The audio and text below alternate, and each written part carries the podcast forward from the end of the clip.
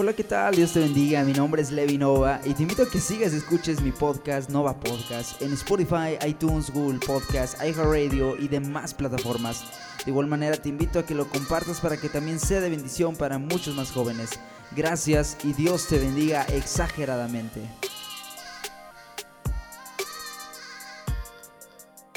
Hey, hola amigos, Dios les bendiga, sean bienvenidos una vez más aquí a Nova Podcast. Mi nombre, como ya todos y cada uno de ustedes lo saben, es Levi Nova y te saludo desde Guanajuato, México, para cada uno de ustedes, donde quiera que ustedes se encuentren en esta mañana, en esta tarde o en esta noche, sea la hora que sea, sea el momento que sea, haga el clima que sea, tal vez esté muy caluroso, muy frío, lluvioso no lo sé. Pero que la bendición del Señor esté sobre tu hogar, sobre tu vida. Ese es mi, mi, deseo para contigo y que el Señor siga vivando tu corazón para seguir cada día más adelante corriendo hasta la meta que es Cristo el Señor. Eh, déjame decirte que tal vez puede sonar eh, repetitivo que diga es una bendición, pero si nosotros nos ponemos a pensar que cada día, como decía el fallecido pastor y, cantautor eh, Julio Melgar, cada día sucede el milagro. Muchas veces nosotros le pedimos a Dios un milagro sin saber o desconocer que cada día sucede el milagro. Y el milagro de Dios para nuestra vida cada día es que nos permita despertar, que nos permita tener vida otra vez, que nos dé esa nueva oportunidad de buscarle, de, leer la palabra, de, de pasar un momento con Él, de compartir el mensaje del Evangelio ese es el milagro que Dios ha hecho por nosotros y lo sigue haciendo y lo seguirá haciendo si es así su voluntad día con día. Qué bendición, qué, qué glorioso es esto, qué, qué profundidad. y realmente el pensamiento de Dios es algo muy, muy macroscópico, es algo enorme, es algo inescrutable, es algo indescriptible. El Señor es bueno, siempre Él es bueno y, y nunca nos tenemos que cansar de de, darle la gloria a Él, de darle gracias a Él en todo tiempo. Pues déjame decirte que en esta mañana o en esta tarde o en esta noche tengo un tema muy bonito, un tema muy tremendo también, un tema muy poderoso que tal vez este redarguya a unos, este anime a otros. El punto es que es palabra de Dios y el impacto pues solamente lo puede dar la palabra para cada uno de nuestros corazones, para cada una de nuestras mentes y qué enorme bendición es, e, este tema. Y si no has escuchado los otros episodios para atrás, te invito a que lo hagas, te invito a que los compartas, te invito a que los escuches, porque todo es de Dios para ti y, y todo esto es para gloria de Dios. Y gloria a Dios por ello. Vamos ahí al libro de Gálatas, capítulo 6, versículos 7 y 8, así como consecutivos, ¿no? Gálatas 6, versículos 7 y 8. Y vamos a leer este, estos dos este, versículos a continuación, sin antes mencionar cuál es el tema de este día, de este momento. Y yo te quiero predicar el tema de el principio de causa y efecto. El principio de causa y efecto. Y vamos ahí Gálatas 6, versículos 7 y 8 dice de la siguiente manera, si lo tienes ahí en tu celular o en tu Biblia en físico, si no lo tienes, escúchalo atentamente y dice de la siguiente manera, bajo la dirección del Padre, del Hijo y del Espíritu Santo. No os engañéis, Dios no puede ser burlado, pues todo lo que el hombre sembrare, eso también segará. Porque el que siembra para su carne, de la carne segará corrupción, mas el que siembra para el Espíritu, del Espíritu segará vida eterna. Oremos un momento. Bendito Dios Todopoderoso, Creador del cielo y de la tierra, Señor, te damos gracias, te damos las infinitas gracias, mi Señor, porque usted es bueno, porque usted es santo, porque usted es justo. Gracias te doy, Señor, en esta mañana, en esta tarde o en esta noche, Señor, que estamos escuchando y que estamos haciendo esto ahora, que estamos prestando atención un momento a lo que tu palabra nos quiere decir, Señor. Te pido, Padre mío, que sea esa lumbrera que dice ella misma que es Padre Celestial para nuestro, nuestro camino, para que nos guíes, Padre, a hacer cada día más tu voluntad Ayúdanos, Señor, a, sembrar, Padre Celestial, para tu reino, a seguir adelante, a seguir avanzando, Señor mi Dios. Te pido, Padre mío, que esta palabra no vuelva vacía, sino que haga todo lo que tú deseas en nuestros corazones, en nuestras mentes, y que sea una bendición enorme, Padre, para que así nosotros podamos seguir creciendo en tu obra día con día. En el nombre precioso de Cristo Jesús. Amén y amén.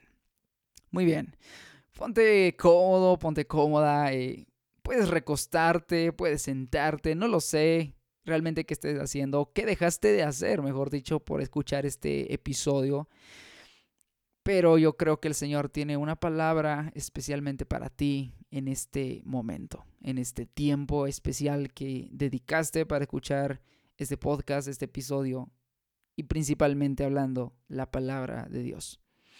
Déjame decirte que, que, siempre que tú pones oído atento a, a lo que la palabra te aconseja, abres una puerta enorme para que el Señor te bendiga y mucho más que eso, para que tú glorifiques a Dios por medio de todo lo que está, este, todo lo que está escuchando por medio de la palabra.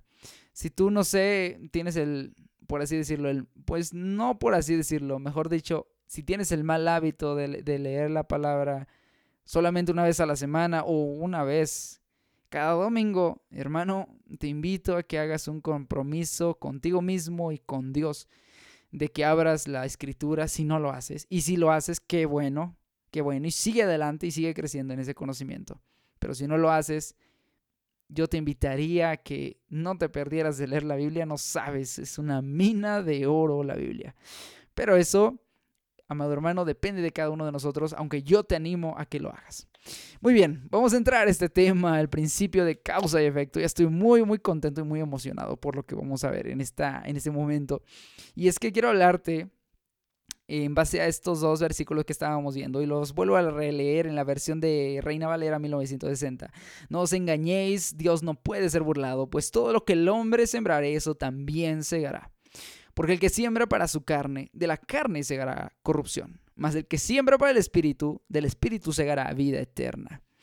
Hace unos muchos siglos para atrás existió un hombre llamado Sir Isaac Newton. Yo creo que todos y cada uno de nosotros lo sabemos o conocemos y, tal vez conocemos algunas de sus obras o aportes que hizo al campo de la ciencia.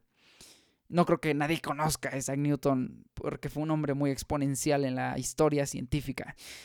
Que por cierto, hermano, era un físico, matemático, inventor, astrónomo, teólogo y filósofo cristiano.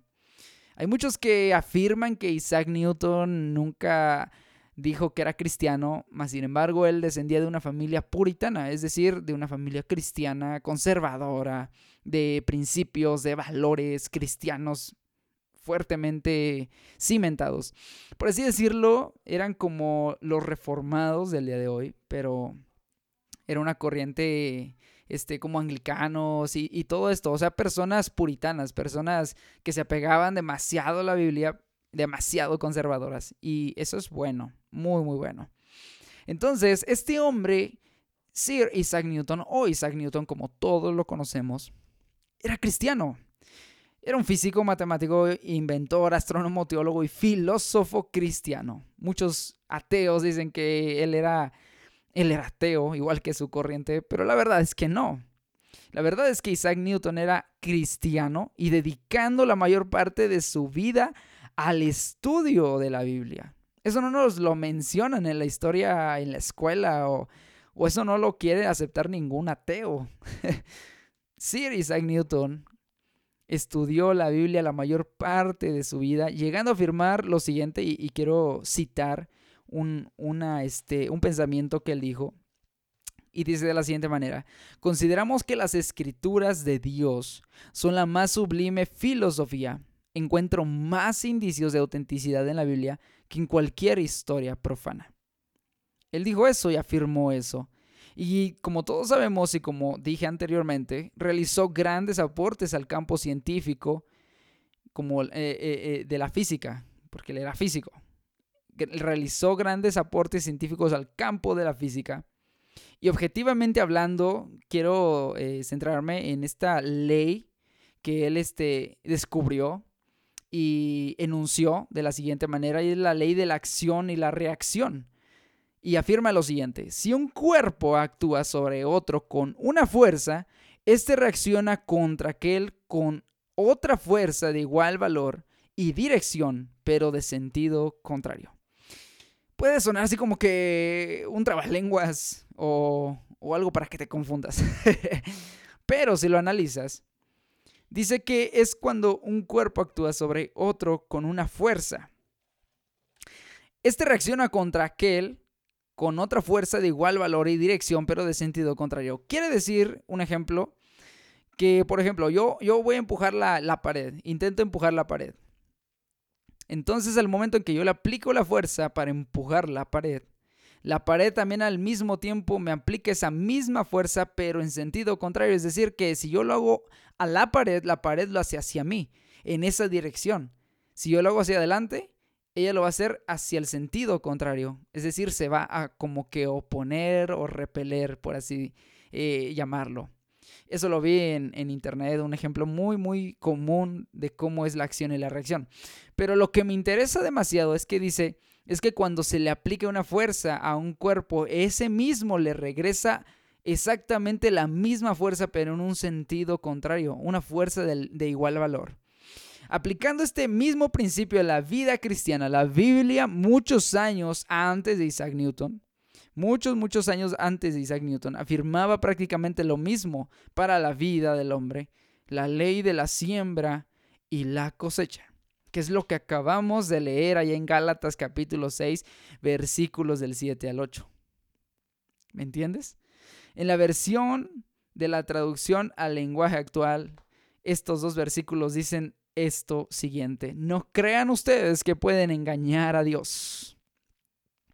Cada uno cosechará lo que haya sembrado. Si seguimos nuestros malos deseos, moriremos para siempre. Pero si obedecemos al Espíritu, tendremos vida eterna. Aleluya. No crean ustedes que pueden engañar a Dios. Cada uno cosechará lo que haya sembrado. Es decir, aplicándolo a la vida cristiana de, de, e, el principio de acción y reacción de Isaac Newton, si nosotros, amado hermano, sembramos, por ejemplo, para el reino de Dios, amor, gozo, si sembramos unidad en la iglesia, si sembramos pasión por agradar a Dios, si sembramos eh, disposición, si sembramos este, alegría, si sembramos este, cosas buenas, ¿me entiendes? La palabra dice que, todo lo que sea digno de, de, de, eh, algo bueno, todo lo que, todo lo honesto, todo lo bueno, todo lo puro, en esto pensad, dice la palabra se me vino eso a la mente ahorita en este momento, no lo tengo a la mano, realmente ese, ese, ese, ese versículo, pero todo lo bueno, dice, todo lo honesto. Y, y por qué no, todo lo que honra a Dios es bueno, es honesto, vaya. Todo lo que honra a Dios es bueno, es honesto, es de provecho. En esto pensad. Así dice la palabra, piensen en eso. Y aquí mismo también nos dice que cada uno cosechará lo que haya sembrado. Es decir, que si tú y yo sembramos algo bueno, cosecharemos algo bueno. Pero si, sembramos divisiones, si sembramos amargura, si sembramos eh, peleas, pleitos, si sembramos odio, ira, contiendas, si sembramos todo eso, recibiremos exactamente lo mismo. La gente dice, es karma. La palabra dice que es ley de cosecha y siembra.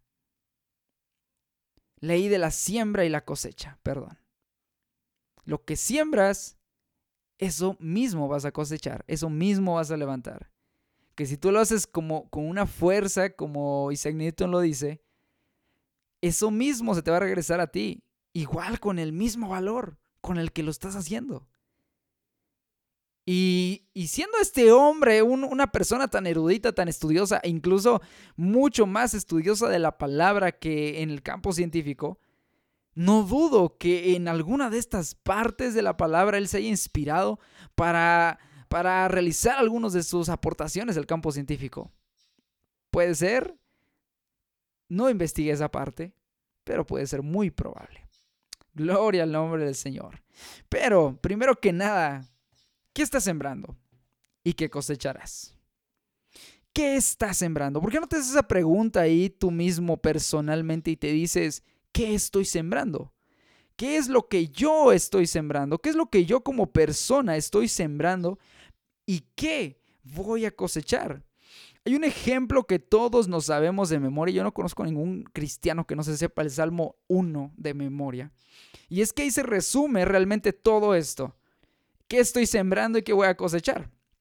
Se resume todo prácticamente. Si vas ahí conmigo a Salmos capítulo 1, versículos del 1 hasta el final, dice de la siguiente manera, en la versión de 1960, Bienaventurado el varón que no anduvo en consejo de malos ni estuvo en camino de pecadores, ni en silla de escarnecedores se ha sentado, sino que en la ley de Jehová está su delicia, y en su ley medita de día y de noche. Será como árbol plantado junto a corrientes de aguas que da su fruto en su tiempo, y su hoja no cae, y todo lo que hace prosperará. Y viene la contraparte. No así los malos, que son como el tamo que arrebata el viento. Por tanto, no se levantarán los malos en el juicio, ni los pecadores en la congregación de los justos, porque Jehová conoce el camino de los justos, mas la senda de los malos perecerá. Aquí se resume prácticamente la ley de la siembra y la cosecha. Dice, primero que nada, Bienaventurado el varón que no anduvo en consejo de malos, ni estuvo en camino de pecadores, ni en silla de escarnecedores se ha sentado, en la traducción al lenguaje actual, Dios bendice a quienes no siguen malos consejos, ni andan en malas compañías, ni se juntan con los que se burlan de Dios. Dios bendice a quienes aman su palabra y alegres la estudian día y noche. Y dice aquí algo muy tremendo. Son como árboles sembrados junto a los arroyos. ¿Tú has visto un árbol sembrado junto, junto a las corrientes de aguas o junto a, una presa, a un río, eh, a un arroyo, como dice la palabra. ¿Lo has visto? Siempre está verde, siempre tiene vida, siempre está, por lo general esos árboles están muy altos. Conozco aquí varios, aquí por donde nosotros vivimos, conozco varios eh, ojos de agua, así se les llama, unos pequeños estanques de agua muy, muy cristalina. Incluso está hasta como azulada. Está wow, y tremendamente enorme. O sea, impresionante. Y ahí mismo, junto de, ese pequeño este, estanque de agua, está un árbol que, wow, no inventes, está como unos 10 metros de alto. Más o menos. 10 metros de alto, 10 o, o 9 u 8 metros, pero por ahí va. Incluso las raíces llegan hasta el fondo del estanque, o sea, se ve la raíz del árbol y ese árbol, wow, está, todo el año está verde, todo el año, todo el año está verde. Entonces, ¿qué quiere decir esto? ¿A qué nos compara la palabra? la palabra nos compara que si estamos sembrados junto a corrientes de agua y la corriente de agua es Cristo el Señor, la corriente de agua es Cristo el Señor porque recuerda que Él es el agua de vida. Si te acuerdas, ¿qué le dijo la samaritana? Gloria al Señor, aleluya. Sí, si nosotros estamos plantados junto a Cristo, junto al Señor, esas corrientes de aguas, que es Él, siempre estaremos dice otra parte de la escritura, vigorosos y verdes, fuertes. Siempre con vida, vitales. Tendremos signos vitales, saludables en todos los aspectos. Gloria al Señor. Y dice, llegado el momento, dan mucho fruto y no se marchitan sus hojas. Todo lo que hacen les sale bien. Es decir, que si nosotros sembramos para el Espíritu, que si nosotros nos ocupamos en sembrar para el Espíritu, todo en absoluto, incluso cuando vengan las adversidades, todo nos saldrá bien, porque estaremos confiados en Cristo el Señor y no en nuestras fuerzas, no en lo que nosotros pensamos hacer, no en lo que tú y yo tenemos planeado, sino en lo que el Señor ya tiene planeado desde mucho antes. Y esa es la soberanía grande de Dios, que no importa cómo esté mi situación actual, que no importa si la estoy pasando bien o si la estoy pasando mal, yo sé que si estoy con Cristo el Señor, todo saldrá bien, porque Él tiene un mejor plan de lo que tú y yo tenemos. Recuerda que la palabra dice, dice que Él tiene planes de paz y no de calamidad para darnos el fin que esperamos. Aleluya. Gloria al Señor. Sí, hermano, sí, joven, sí, chico. Sí, hermana, sí, señorita, el Señor tiene mejores planes que los que tú y yo podríamos tener en toda una vida. El Señor tiene un mejor plan, incluso en los momentos difíciles. El Señor tiene ese plan para que nosotros, amado hermano, estemos confiados en Él, aferrados a Él y todo saldrá bien. Aleluya. Gloria al Señor. Pero dice el versículo 4, con los malvados no pasa lo mismo, Santo Dios. Son como el polvo que se lleva el viento. Aleluya. Y recuerda lo que dice el versículo 7 de ahí donde leíamos en Gálatas 6. Si sembramos para nuestra carne, segaremos corrupción. Así los malos son como el viento, son como el tamo, como el polvo que se lleva el viento. Cuando sean juzgados, dice, nada los salvará. Esos pecadores no tendrán parte en la reunión de los buenos. ¿Y cuál es la reunión de los buenos? En los cielos, hermano, en los cielos, joven. Esos pecadores, esas personas que solamente se preocuparon por sí mismos. Incluso muchos pueden estar en la iglesia. Muchos pueden estar en la iglesia, pueden estar eh, sembrando para su propio beneficio, para gastar en sus propios deleites. Dice otra parte de la escritura dicho por el Señor. Ustedes piden, pero no reciben porque ustedes piden mal para gastar en sus deleites, para invertir en su carne, para invertir en libertinaje, para irse con una idea errónea de lo que significa negarse a sí mismo y solamente construir y edificar para su propio bienestar y no, no sacrificarse ni siquiera un poco para agradarme a mí, dice el Señor. Aleluya. En verdad dice, Dios cuida a los buenos, pero los malvados se encaminan al fracaso. Santo es el Señor. Aleluya. ¿Y quiénes son los malos, hermano? Incluso muchos pueden estar en la, iglesia. Pueden estar hasta disfrazados de pastores, de líderes. No lo sé. Eso es la palabra, los llama lobos rapaces, que solamente se aprovechan de la ingenuidad de, la, de las personas, de los, de, la, de los hermanos en las reuniones, no sé. Y son lobos rapaces, gente aprovechada. Se aprovechan de la ingenuidad, de que no leen la Biblia, etcétera, etcétera, y más, etcétera, hermano. Muchos pueden estar en la iglesia, pueden estar codiciando para sí mismos, pueden estar diciendo, yo quiero ser cristiano porque quiero ser millonario. Santo es el Señor, así no es, así no funciona esto. Sí, porque si no imagínate, todos seríamos ricos capitalistas, todos los más grandes cristianos tendrían su dinero invertido en la bolsa de valores de todo el mundo y tendrían carros y lujos y todo lo que tú quieras. El Señor no nos mandó a vivir entre lujos. El Señor nos mandó a predicar la palabra. Pero qué bueno, gloria al Señor por aquellas personas realmente cristianas, incluso que son millonarias y que usan su dinero para la obra del Señor. Qué bueno y gloria a Dios y bendiga a esas personas del Señor. Porque no es fácil que un rico, dice la, dijo el Señor, no es fácil que un rico entre al reino de los cielos por su codicia, por su avaricia, por querer más y más y más y más dinero y no poder saciar esa hambre y esa sed de dinero, de poder. Es muy difícil, dice. Pero hay algo muy interesante. No es imposible. Porque todo lo que es imposible para los hombres es posible para Dios. ¿Recuerdas? Entonces, amado hermano, si nosotros nos preocupamos por sembrar para el Espíritu, siempre estaremos verdes, siempre tendremos vida, todo saldrá bien, incluso si es adverso. Pero si sembramos para nuestra carne, cosecharemos fracaso, simplemente fracaso. A eso nos encaminamos tú y yo si decidimos solamente sembrar para nuestra carne. Pero hermano, Aquí nos vamos a enfocar. Aquí nos vamos a enfocar en sembrar para Dios. Porque no es necesario decir algo más.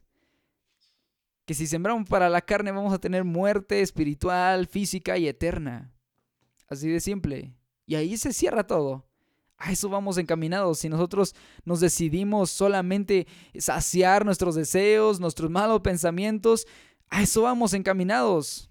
Y no hay nada más que agregar. Termina con muerte, porque la paga del pecado es muerte, dice, pero la dádiva de Dios es vida eterna en Cristo Jesús. Aleluya.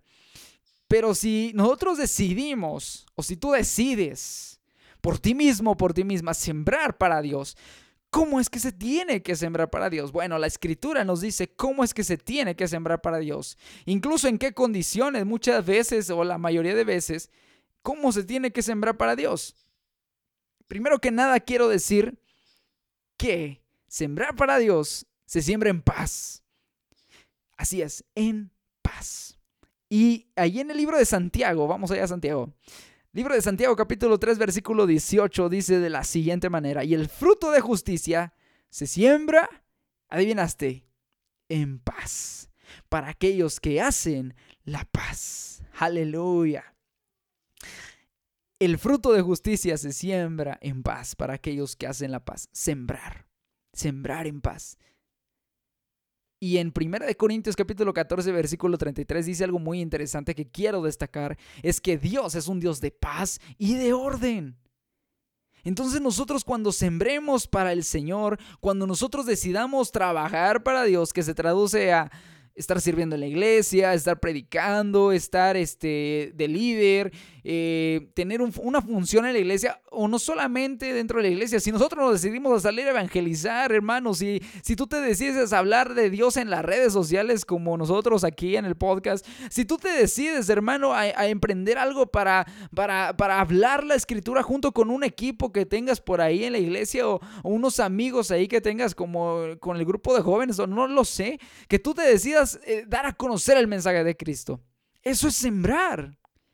Si tú te decides, hermano, para ayudar a otros cristianos, hay, hay, hermanos que tienen este, algo, algo muy interesante que se llama consejería. O sea, dan buenos consejos y consejos de acuerdo a la palabra. Y eso es muy bueno porque te enrutan hacia donde tienes que ir conforme a la luz de la palabra y no solamente a, a sus propios pensamientos. Yo conozco a un par de personas que, wow, Qué tremendo y gloria al Señor por sus vidas porque en su momento también a mí me han ayudado mucho y Dios les bendiga, ustedes saben de quiénes estoy hablando. si están escuchándolo, claro. Pero qué bendición es esto cuando dice que el fruto de justicia se siembra en paz y se siembra en orden porque Dios es un Dios de orden y no de alboroto, no, no de desorden. Hay muchos en, en muchas iglesias que hacen habladurías, que dicen que hablan en lenguas angelicales. Pues yo hasta donde tengo entendido, nada más tenemos lenguas terrenales que son los mismos idiomas que tenemos aquí en la tierra. No, no conocemos las lenguas angelicales. O al menos yo no he conocido a alguien que diga esta es la lengua angelical y la enseñe en, en, en una escuela o no sé. Eso es algo erróneo, pero ese es otro tema. ¿A qué quiero decir con esto? Que muchas veces se hace mucho desorden en las iglesias. Griterías, eh, palabrerías, volteretas, la gente convulsiona sin explicación alguna y dicen que es una manifestación del Espíritu. Pues la palabra aquí dice lo contrario, que Dios es un Dios de orden y de paz y no de confusión. Gloria al Señor. Entonces el fruto el fruto de justicia, dice aquí la palabra, se siembra en paz para aquellos que hacen la paz. Sembrar para Dios se hace en paz, se hace con orden, se hace con, con reverencia. Aleluya. Y es lo que vamos a ver a continuación. Porque si es algo que estás haciendo para alguien, X para tu jefe, no lo vas a hacer en desorden. Un trabajo que te ponga a hacer en, allí en la oficina o, qué sé yo, ahí donde estás trabajando. No creo que él quiera que le hagas un, un desordenadero, un traspapaleo, por aquí papeles, por acá más documentos. Y no se le entienda nada. Yo creo que eh, un jefe, un, un, un, este, un superior tuyo, un superior mío, no quisiera un trabajo mal hecho. Imagínate cuánto más Dios. ¿Tú crees que a Dios le agrada que tú y yo hagamos las cosas en desorden? Que lo hagamos allá la y se va, que... Ay, hombre, ya, porque el pastor me dijo que tocara, vale, y ya tocamos ahí lo que sea, ya para que los hermanos ya no digan que no tocamos, o qué sé yo, puedes decir cualquier cosa pues ah, voy a leer unos dos que tres capítulos esta semana y ya para la siguiente ya no, dentro de un mes tampoco. Y te puedes decir así, y Dios, hermano, Dios no quiere que nosotros le demos sobras de lo que tenemos. Incluso la palabra dice que le demos las primicias, aleluya, que lo consideremos primero a Él. Y muchos que al Señor le dan lo que le sobra y encima de todo lo hacen en desorden. Gloria al Señor, aleluya. No sabiendo, no conociendo que hay que hacerlo en paz, que hay que hacerlo en orden, porque Dios es un Dios de orden. ¿Cómo hay que sembrar para Dios también? En el libro de Colosenses, capítulo 3, versículo 23, también hay un, ese texto que tú y yo no los conocemos de memoria. Dice de la siguiente manera, y todo lo que hagáis, hacedlo, ¿qué? De corazón. Hacedlo de corazón. ¿Cómo? ¿Para quién? Para el Señor y no para los hombres. En la traducción del lenguaje actual, el versículo 23 dice de la siguiente manera, todo lo que hagan, háganlo de buena gana como si estuvieran sirviendo al Señor Jesucristo y no a la gente. ¿Ves ahí la importancia? Si tú íbamos a sembrar, si tú íbamos a, a, a servir en la iglesia o en la obra, vamos a sembrar de buena gana, que se traduce a estar dispuestos. Si tú y yo vamos a sembrar, vamos a estar dispuestos a hacerlo. Nadie nos está obligando a hacerlo, ni Jesús nos obliga a servirle. E, eso déjame decírtelo y aclarártelo. Jesús no nos obliga a servirle. Si yo estoy haciendo esto ahora es porque yo quiero hacerlo, hermano. Y porque yo voy en contra de mis deseos, de, mi propia carne. Yo ahorita podría estar acostado viendo la televisión o X cosa. Y tú también. Podrías estarlo haciendo en este momento. Podrías irte, no sé, de parranda con los amigos. O, irte a platicar. O, o ver una película. O no sé. Hacer cualquier otra cosa y no estar dispuesto para, para, escuchar este podcast, para escuchar la palabra. Así mismo yo, yo podría hacerlo, pero lo estoy haciendo ahorita de buena voluntad, en servicio para Dios. Hacerlo de corazón, hacerlo de buena gana. Y dice, como si estuvieran sirviendo al Señor Jesucristo y no a la gente. Santo es el Señor. Hay muchos que comprenden este versículo al revés y creen que hay que servirle a la gente y hasta el final a Jesús. Hay muchos que creen que, que, que, que la ovación, que los aplausos, que, ay hermano, qué bonito predica, qué bonito canta, hermano, tiene una voz que a su, asemeja a los mismos ángeles de los cielos. Y te pueden decir un montonal de cumplidos, ¿no? Te pueden decir un montonal de, de, buenas palabras y... Pero la gloria siempre es para Dios o tiene que ser para Dios y muchos se quedan con esa gloria y por eso se hacen vanagloriosos y por eso cosechan, perdón, por eso siembran para su carne y al final no es bueno. Al final terminan de una manera que dicen, y ese era el que predicaba antes. Mira, está tirado, borracho, drogado y pueden decir un montón de cosas. ¿Por qué? Porque no hacen las cosas para Dios, las hacen para sí mismos. Y no entendemos o no queremos adaptarnos a la palabra, sino que queremos que la palabra se adapte a nosotros porque nosotros queremos que se adapte y no es así. No es así. Nosotros estamos sirviendo para Dios. Tenemos que conocer que hay que agradar a Dios primero. Aunque no le agrademos a la gente. Aunque a la gente esto no le parezca lo que estoy predicando, aunque a ti no te parezca, hermano, yo sé que estoy dándole la gloria al Señor porque esto es lo que Él nos ha mandado a hacer. A exhortarnos, a llamar a pecadores al arrepentimiento, a dar a conocer el mensaje de la cruz para que vengan a los pies de Cristo. Santo es el Señor. Hay que hacerlo de buena gana. La palabra nos enseña, recapitulemos, a sembrar para Dios en paz, en orden, y hacerlo hasta ahorita, como vemos, de corazón o de buena gana para servir a Jesús y no a la gente. Y como te decía, muchas veces el sembrar o en el caminar con Dios o en la obra de Dios o como tú le quieras definir o como tú le quieras nombrar, básicamente se refiere al mismo concepto. En este transitar muchas veces hay, hay unas condiciones. Y no, no es que diga que Dios nos pone condiciones, no. Yo estoy hablando de que hay condiciones en las que muchas veces nosotros pasamos. O sea, estados de, pueden ser de ánimo, estados de, de, nuestra propia vida, familiares, eh, financieros o etcétera, ¿no? Podemos estar pasando una crisis, para que me entiendas. Podemos estar eh, pasando este, por críticas, por burlas de la gente Y me ha tocado muchas veces que, la gente se burla de mí por, por poner el podcast, por, por, por este, por seguir predicando. Hay gente que se burla de esto y, y, y pues son personas que en su mayoría no conocen de Dios. Y digo, bueno, Señor, pues algún día tú vas a tratar con ellos. Yo solamente tengo que predicar. Yo solamente, tú me has mandado a hacer esto y hay que hacerlo. Hay que hacerlo, porque si el Señor nos ha mandado a hacerlo, pues es que hay que hacerlo, hermano. Gloria al Señor. Y muchas veces pasamos por esas condiciones. Muchas veces pasamos este, por ciertas este, eh, como te digo, y valga la redundancia, pasamos por ciertas condiciones o ciertos estatus de nuestra vida, con altibajos, en el que a veces estamos animados, en el que a veces no tan animados. Pasamos por eso. Y la palabra misma nos dice, el punto es no, no detenernos. Y la palabra nos dice que, que el sembrar para Dios, que el sembrar para Dios a veces es sufrido o es sufrido, en la mayoría de las veces.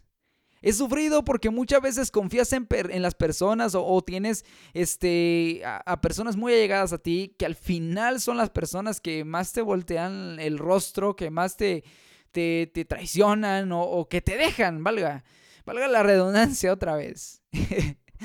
te dejan solo, te dejan sola, te dejan abandonado. Pero no del todo, porque ahí está el Señor. Aleluya. Y dice en Salmo 126, versículos del 6, del 5 al 6, dice, los que sembraron con lágrimas, con regocijo segarán. Irá andando y llorando el que lleva la preciosa semilla, mas volverá a venir con regocijo, trayendo sus gavillas. En la traducción al lenguaje actual dice, las lágrimas que derramamos cuando sembramos la semilla se volverán cantos de alegría cuando cosechemos el trigo. Santo eres Señor. Aleluya. ¿Qué quiere decir esto, hermano? Que si tú y yo decidimos sembrar para el Señor, tenemos que saber que muchas veces vamos a derramar lágrimas de decepción, de soledad, de desánimo, de decaimiento, de dolor. Santo eres, Señor. Aleluya. Ten misericordia en nuestra vida, Señor. Las lágrimas que derramamos cuando sembramos la semilla, cuando predicas, cuando tratas de testificar con tu vida, con tus hechos el Señor cuando tratas de animar a las personas y te voltean el rostro, hay sufrimiento, hermano, porque sí, somos seres humanos como todos los que habitamos en este planeta. Somos cristianos, pero también somos seres humanos, tenemos sentimientos. Dios no nos hizo personas frívolas sin sentimiento alguno. Dios nos hizo personas, pues sí, con, con enojos, con, con, con con dolor, con el sentimiento de soledad, de, sentirse desanimado. O sea, el Señor nos hizo así, nos formó así, con esas cualidades que a todos nos, que todos este, nos distinguimos, todos los seres humanos. Si nos sentimos culpables, hermano, lo vamos a denotar en nuestro rostro, en nuestra manera de comportarnos. Si estamos tristes, también de la misma manera. Se va a reflejar. Entonces, cuando nosotros nos sentimos eh, que estamos pasando por un sufrimiento, se va a denotar también, y dice la palabra, que las lágrimas que derramamos cuando sembramos la semilla, cuando trabajamos para el Señor, cuando nos esforzamos al mil por uno, hermanos. Nos, esforzamos al, más allá del cien. Nos estamos este, desvelando tal vez por, estudiar la palabra y por compartir algo el día de mañana o, qué sé yo. O, o, nos preocupamos por nuestros amigos que no conocen acerca de Dios y queremos que lo hagan. Debemos de conocer que muchas veces este transitar, este, este servicio es sufrido pero trae regocijo, gloria al Señor, trae alegría, trae paz. Santo eres Señor. Se volverán, dice, cantos de alegría cuando cosechemos el trigo. Déjame decirte que hay algo muy interesante que, me pasó hace unos días para atrás. Y es que yo tenía a, una ex compañera de la primaria, o sea, te das cuenta, Uf, hace muchísimos años. Muchos, muchos años ya no, no volví a saber de ella hasta hace poco. Entonces, este, hace unos cuantos meses para atrás, y creo que ella escuchaba acerca del mensaje y, y, me, me escribía y me decía, gloria a Dios. Y ella no, eh, su familia es, es completamente católica, o sea, romana, católica romana, que creen imágenes y tú, tú ya sabes, ¿no? Entonces ella me decía, gloria a Dios por la palabra Noé, porque también me llamo Noé para los que no saben. gloria a Dios por la palabra, me decía. Y hermano, ahí es cuando, cuando esa palabra, esta palabra que estamos leyendo, cuando esta porción de la palabra que estamos leyendo se hace auténtica, se hace, se materializa en nuestra vida. Y se siente, hermano, porque te da gozo. Santo ese Señor. Te da gozo. A mí me dio mucho gozo, mucho gusto. Aquí como dice regocijo. Y lloré de, de gusto de leer eso que, wow, digo, gloria a ti Señor. Gloria a ti Señor porque tú lo haces posible. Tú lo haces posible, yo no Señor, tú lo haces posible. Y yo no sé si alguna vez tú has sentido eso, ese gozo, esa satisfacción de compartir la palabra con alguien que no conoce y ves que está atento, ves que está escuchando y ves que te pregunta y ves que conforme pasan los días te está siguiendo preguntando y te está interrogando y quieres saber más. Y qué glorioso es cuando por medio de lo que tú estás hablando de la escritura, el Señor redarguye su interior y le da ese sentir de decir gloria a Dios. Santo es el Señor, aleluya. Gloria al Señor.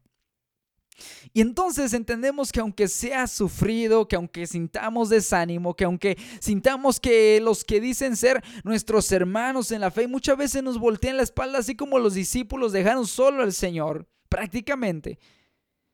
Es sufrido, pero al final cantaremos de alegría. Entonces, recapitulemos. Sembrar para Dios se hace en paz, se hace en orden, se hace de corazón, se hace de buena gana, se hace con disposición.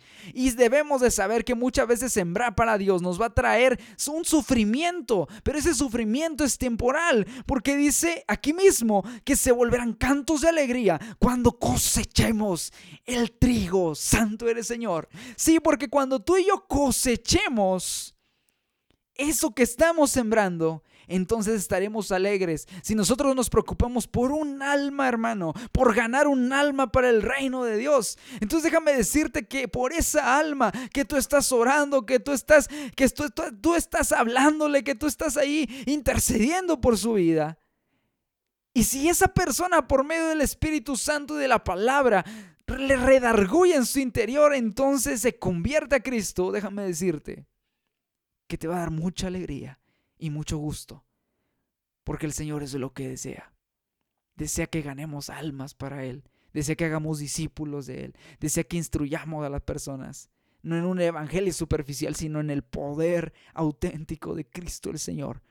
En Cristo Jesús debemos estar edificados. Gloria a Cristo, aleluya. Y el último punto, hermano, que quiero, que quiero este, hablarte es acerca de que la cosecha depende de la siembra. Sí, este es el principio de causa y efecto. ¿Ah? La causa y efecto. La cosecha, hermano, escúchalo bien, la cosecha depende de la siembra. Y en segunda de Corintios, vamos allá, segunda de Corintios, capítulo 9, versículo 6, dice algo muy, muy, muy mega interesante que dice de la siguiente manera. Pero esto digo, el que siembra escasamente, escúchalo, también segará escasamente. Y el que siembra generosamente, generosamente, también segará. En la traducción al lenguaje actual, este versículo 6 dice, acuérdense de esto, el que da poco, recibe poco. El que da mucho, recibe mucho. ¿Qué quiere decir esto? No son los dichosos pactos que pacta con Dios tus dólares, tus miles de dólares y recibirá la bendición. Esa es una estafa enorme, gloria al Señor. Huye de esos lugares en los que te piden más dinero que una vida en santidad para el Señor. Esos lugares no los frecuentes nunca en tu vida. Santo es el Señor. ¿Qué quiere decir esto? ¿Qué quiere decir esto? Eh, dice, el que da poco, recibe poco. El que da mucho, recibe mucho. Si trabajamos nosotros escasamente, escasamente serán los resultados. Escaso. Casi nada. Pero si nos esforzamos, si no nos esforzamos, perdón, si trabajamos escaso, escasamente serán los resultados. Si no nos esforzamos, nos quedaremos muy cortos y solo viviremos en el hubiera hecho, hubiera ido, hubiera predicado, hubiera hablado. Y nos, hubiera, y nos vamos a quedar en ese hubiera, en ese tiempo que pasado, que nunca de los nunca sucedió. O sea que pudo haber sucedido, pero no sucedió por muchas cosas. Y nos vamos a quedar ahí estancados. Ay, es que yo hubiera, yo, yo me hubiera ido, no sé, a predicar con los hermanos. Yo me hubiera aprendido a tocar la guitarra y estaría ahorita en, en el grupo de alabanza de la iglesia. Podemos poner muchas trabas. Podemos decir, yo hubiera, hubiera, lo hubiera hecho, lo hubiera... Y nos vamos a quedar ahí atorados siempre en ese hubiera. Pero si en cambio nos fortalecemos en el Señor, y aunque sintamos que no podamos, hermano, pero nos esforzamos, y avanzamos en Dios, la recompensa no solo será grande aquí en la tierra, sino eterna en los cielos. Aleluya. Sí, hermano. Sí, si nos, tú y yo nos esforzamos en este día, si tú y yo nos esforzamos en la iglesia, si tú y yo nos esforzamos por agradarle a Dios, por sembrar para Dios, por hacerlo en paz, por hacerlo con disposición, que aunque sepamos que vengan lo que venga, turbulencia, sufrimientos, dolores por aquí, por allá, hermanos, si nos esforzamos y mantenemos firme nuestra fe en Cristo y nuestras fuerzas en Él, y lo que hagamos, recuerda que todo lo que hagamos con esfuerzo para Él prosperará para gloria de Él. Y no solamente los resultados serán buenos aquí en esta tierra, no serán grandes solamente aquí en esta tierra, sino que serán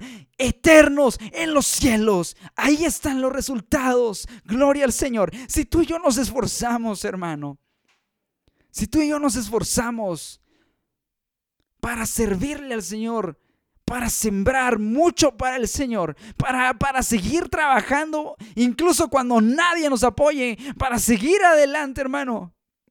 Entonces sabemos que nuestra recompensa está en los cielos, no en esta tierra, no está en lo temporal, ni en el dinero, ni en los lujos, no está en eso, está en los cielos, allá en una morada celestial, junto a Cristo Jesús, aleluya. Santo eres Señor, santo, santo eres Señor. El que da poco, recibe poco. Este es el principio de causa y efecto.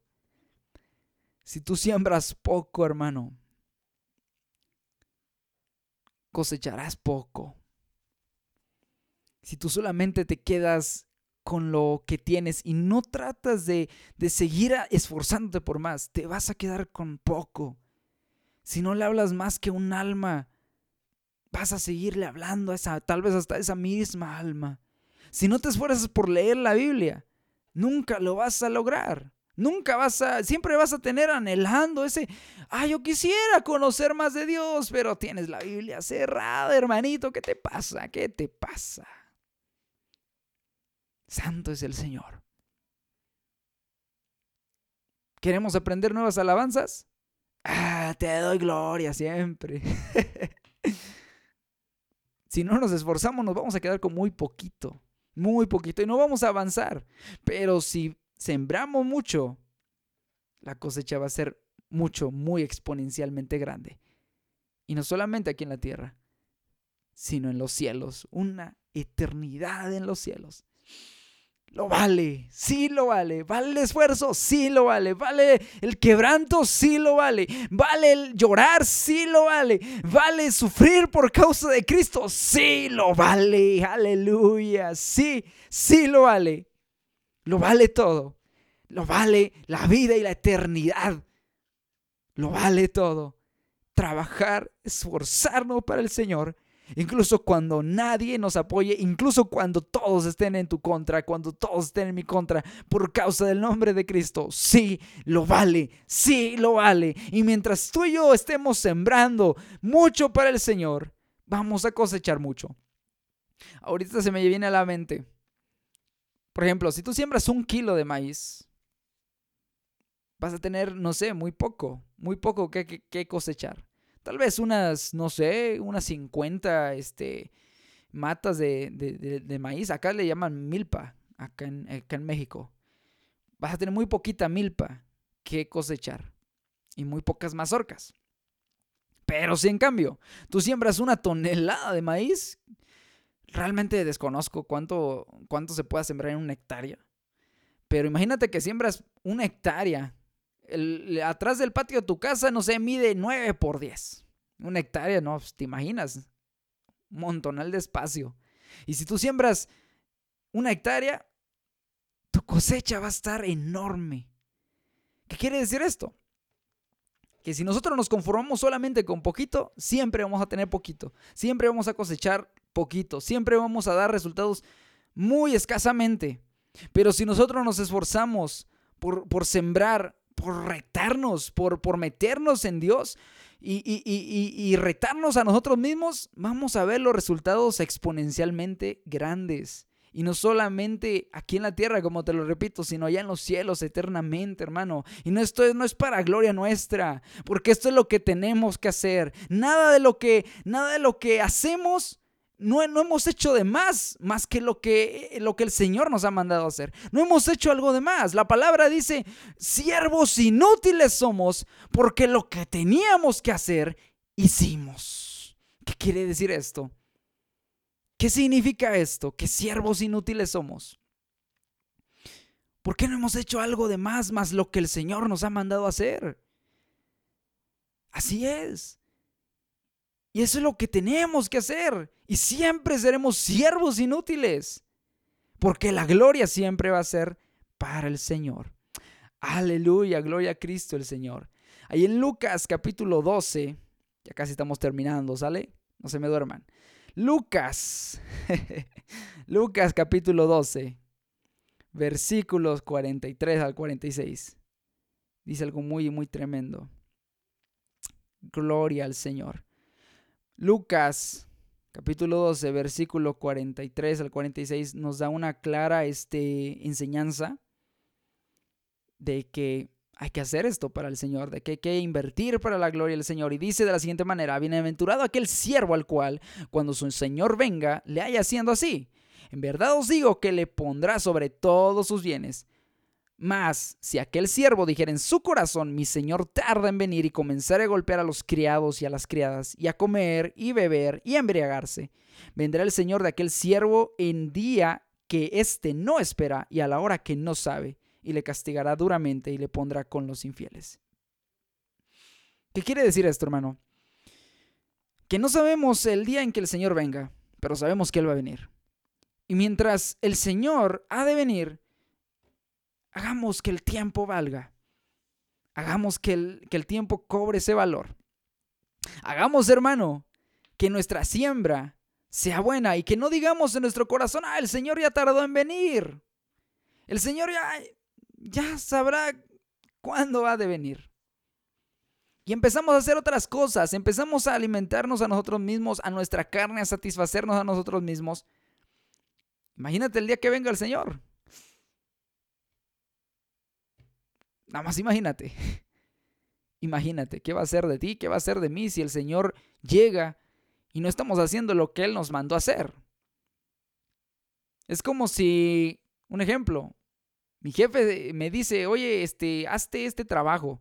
Yo vengo, yo voy a venir, pero cuando ya venga, no te voy a decir a qué hora voy a venir, pero cuando ya venga, ya necesito que esté terminado ese trabajo. Ya quiero que esté hecho. O de mínimo, quiero que ya cuando yo llegue ya estés casi terminando. Un ejemplo, no muy ambiguo. Entonces, ¿cuál es mi trabajo como yo, como, como el empleado, como el trabajador? Pues hacerlo, ¿no? Hacerlo antes de que, de que venga mi jefe para tenerlo listo. Asimismo el Señor. El Señor nos ha mandado a hacer un trabajo, hermano. El Señor nos ha mandado a hacer una tarea. Y una tarea muy simple que no muchos hacen, que no muchos están haciendo hoy en día, sino que se están regresando del camino y están, están este, desertando, están haciéndose para atrás. Muchos, muchos, muchos, muchos están haciéndose para atrás. Y eso es predicar el Evangelio.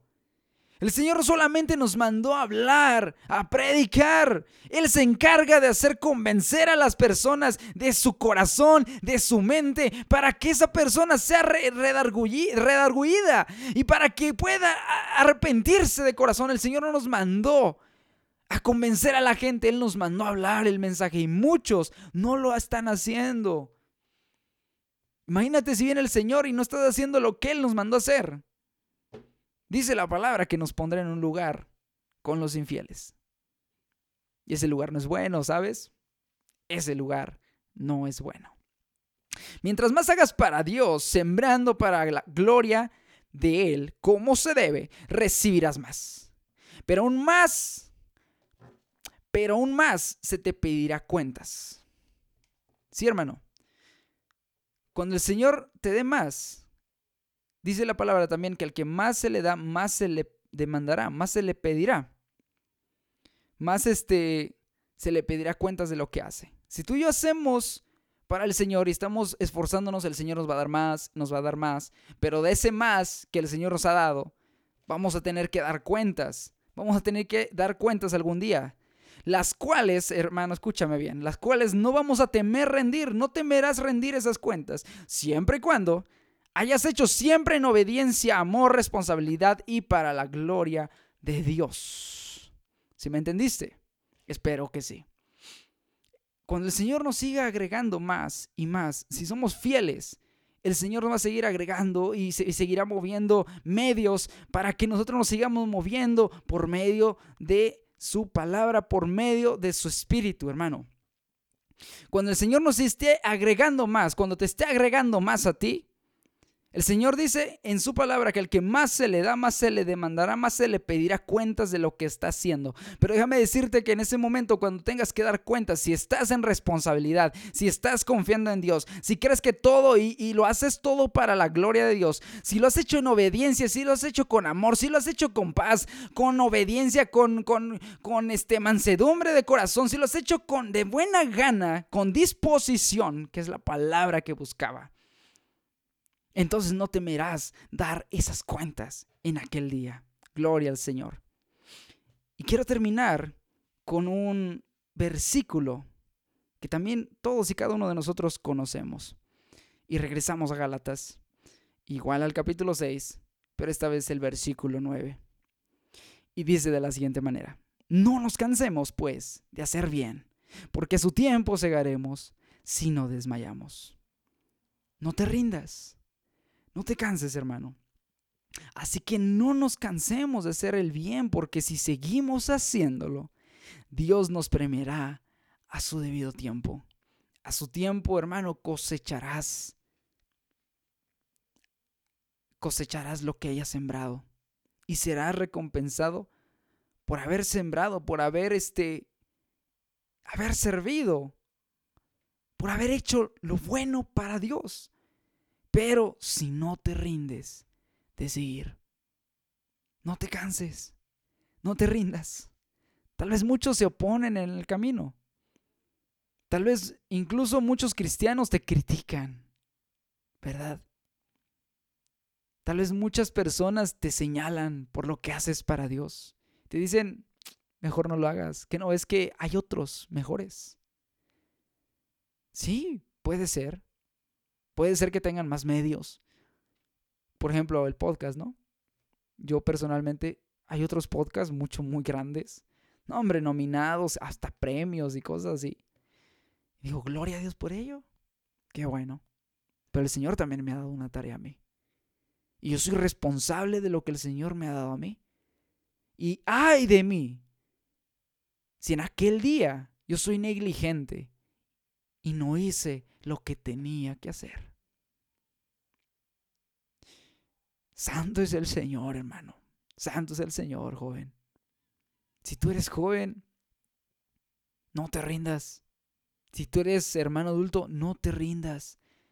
Señorita, no te rindas. Hermana, no te rindas. No se rindan. No se rindan de mantenerse firmes para el Señor. Siembren con amor, siembren con disposición, siembren en paz. Y cosecharán amor, cosecharán paz, cosecharán de buena gana.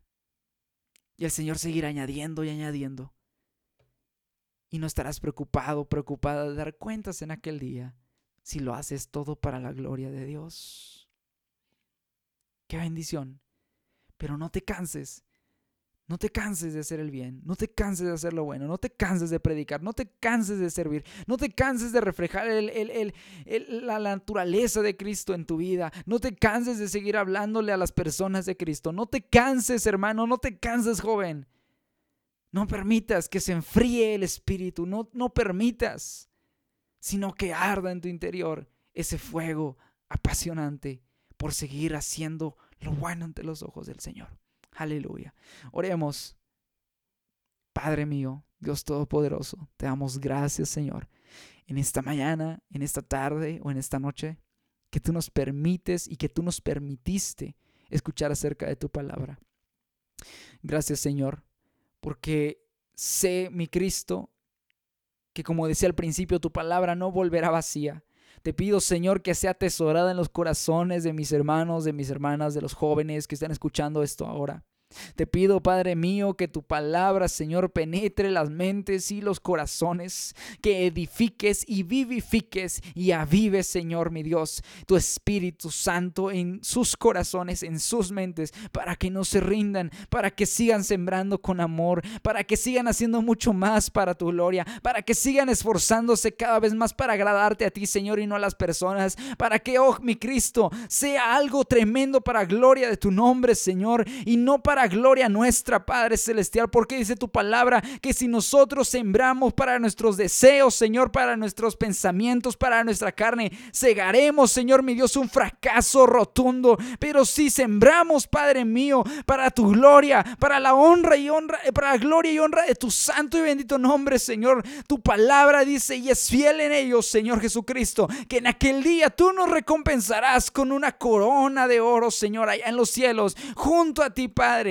si no desmayamos, si no nos rendimos, si no fluctuamos, Padre Celestial, en, no dejar mi Cristo, aunque se opongan, aunque se oponga quien sea, aunque no me apoyen, Señor mi Dios, aunque no apoyen a esta persona, aunque no apoyen, Señor Jesucristo, tú estás ahí, Señor, y si tú estás, es suficiente y con eso basta, mi Cristo. Gloria a ti, Señor, la honra, la alabanza, toda gratitud sea elevada a tu santo y bendito nombre, Señor, porque usted es fuerte Usted es poderoso, Señor. Usted es el único Padre Celestial para el cual nuestra vida lo vale todo, Señor, mi Dios. Tú vales la vida entera, Padre. Tú vales una eternidad, Señor Jesucristo. ¿Cómo no darte la gloria? ¿Cómo no esforzarme por un Dios tan grande y que no hay otro sobre nosotros? Oh, mi Cristo, tú eres bueno, tú eres santo, mi Cristo. La gloria, la honra y la alabanza todo poder y potencia sean solamente elevados a tu santo nombre. En el nombre precioso de Cristo Jesús. Amén y amén. Gloria al Señor. Pues qué bendición, chicos. Qué bendición este es poder estar una vez más aquí con, con cada uno de ustedes. Y pues este me llena de mucho gozo, de mucha este, gratitud con el Señor, porque hay que seguir sembrando para Cristo, no, no se rindan, no, no, no desistan, no deserten, sino que esforcémonos más, cada día más para agradar al Señor. Y pues en esta semana, eh, este episodio está saliendo un día miércoles, porque si lo tenía programado. Así que, pues que sea de bendición para cada uno de ustedes. Espero, amados hermanos, amigos, que lo compartan con sus amigos en ahí, este, no sé, en su cuadra, en su calle con los chavos de la iglesia, chavos. Ahí este, nos pueden apoyar, ahí si gustan apoyar y aportar para el podcast. Es gratis, ¿sale? es gratis. Pueden compartirlo con sus amigos, con su familia, hermanos. Pueden, este, no sé, ahí poner ahí un comentario este, en los posts que hacemos ahí en Facebook, en la página oficial o en el Insta también de, de aquí del, del, podcast. Estamos constantemente subiendo muchas, muchas cosas para el crecimiento de cada uno de ustedes. Imágenes, este, algunos videos que por ahí estamos haciendo, pero que todo sea para la gloria del Señor. Les agradezco de todo corazón a todos los que nos han estado apoyando a lo largo de todo este tiempo que llevamos. Muchas gracias. Sabemos que primeramente sin Dios no sería posible y tampoco sin ustedes. Muchas gracias amigos, muchas gracias hermanos, hermanas. Si se han acordado por orar de vez en cuando por su consiervo, este, se los agradezco de corazón porque déjenme decirles que también tenemos necesidades, tenemos pruebas, tenemos luchas. Y pues pasamos por cantidad de cosas al igual que cada uno de ustedes. Así que les agradezco de antemano si han orado por mí, si han orado por esto que hacemos, por este proyecto, por este podcast. Y pues que el Señor nos siga dando sabiduría para seguir predicando, que nos siga dando ese mismo sentir, que siempre estemos firmes. Muchas gracias amigos, muchas gracias chavos. Y pues que el Señor les bendiga. Recuerden seguirnos ahí en Facebook, en Instagram. Estamos un poco más activos en Instagram que en Facebook, pero en ambas partes síganos, compártanlo, compartan los, los versículos, las imágenes que subimos constantemente y pues que sean de bendición para cada uno de ustedes porque ese es el propósito. Muy bien, entonces llegamos al final de este episodio. Yo no quisiera, pero llegamos al final de este episodio. Creo que hasta me pasé de tiempo. pero qué bueno que llegaste hasta el final de este episodio y que el Señor te bendiga, te recontra mega bendiga exageradamente desde Guanajuato, México para cada uno de ustedes. Esto es Nova Podcast. Mi nombre es Levi Nova y nos vemos en el siguiente episodio muy pronto, mucho más pronto de lo que tú crees. Hasta luego.